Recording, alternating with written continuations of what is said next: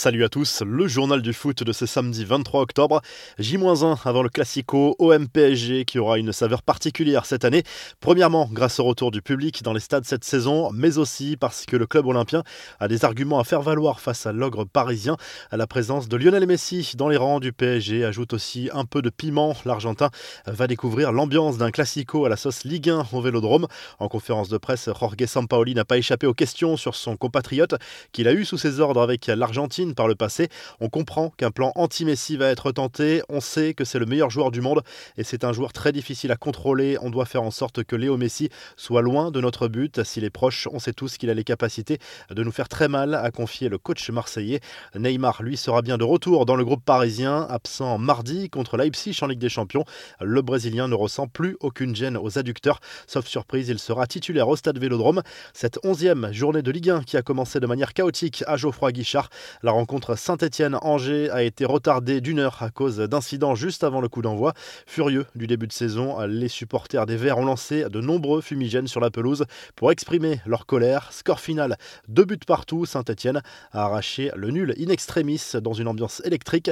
Les aveux glaçants de Patrice Evra, l'ancien international français, s'est confié au Times en marge de la sortie de son autobiographie intitulée I Love This Game pour y dénoncer les abus sexuels dont il a été victime durant son adolescence. Un discours poignant abordé pour la première fois il y a peu avec sa propre mère. Je ne veux pas que les gens aient pitié. C'est une situation difficile. Elle sentait que quelque chose n'allait pas et m'avait demandé pourquoi je ne voulais pas dormir dans la maison du professeur. Ce n'est que maintenant que j'ai 40 ans que je lui ai dit. Ce fut un grand choc pour elle, a raconté Patrice Evra. Les infos en bref, un mot du mercato avec ce coup de pression, l'air de rien de Mohamed Salah à propos de son avenir. Sous contrat jusqu'en 2023 avec Liverpool, l'attaquant égyptien a assuré qu'il se verrait bien finir sa carrière chez les Reds, mais que cela ne dépendait pas de lui. Salah souhaitera obtenir une belle revalorisation de salaire pour devenir l'un des joueurs les mieux payés de Première Ligue.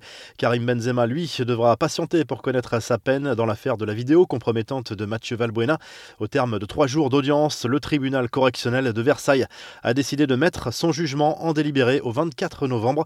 Benzema qui n'est pas certain de disputer le Classico, l'inquiétude perdure côté merengue à la veille du match Barça-Real dimanche. Carlo Ancelotti pourrait être contraint de se passer à des services de l'international français au Camp Nou. Benzema s'entraîne à part du groupe depuis le dernier match en Ukraine en C1 contre le Shakhtar Donetsk.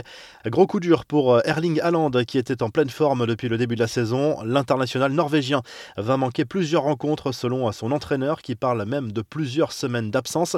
Le buteur du BVB est blessé à la hanche. Même verdict pour Romelu Lukaku qui sera lui écarté des pelouses de Première Ligue pendant plusieurs semaines. Blessé face à Malmö cette semaine en Ligue des Champions. L'international belge pourrait être absent jusqu'à la prochaine trêve internationale du mois de novembre, selon le Times. Werner est lui aussi indisponible chez les Blues.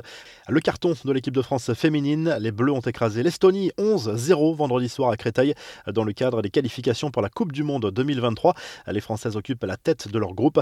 Ousmane Dembélé entrevoit le bout du tunnel, selon les médias catalans et notamment la chaîne de télévision TV13. L'international français s'apprête à faire son retour dans le groupe de Ronald Koeman. Dembélé, blessé depuis l'Euro, a reçu le feu vert du staff médical pour le match contre le Rayo Vallecano mercredi prochain en Liga. Le message sympa du pape François à Lionel Messi, il a tenu à remercier l'Argentin de lui avoir offert l'un de ses maillots avec les couleurs du PSG cette semaine.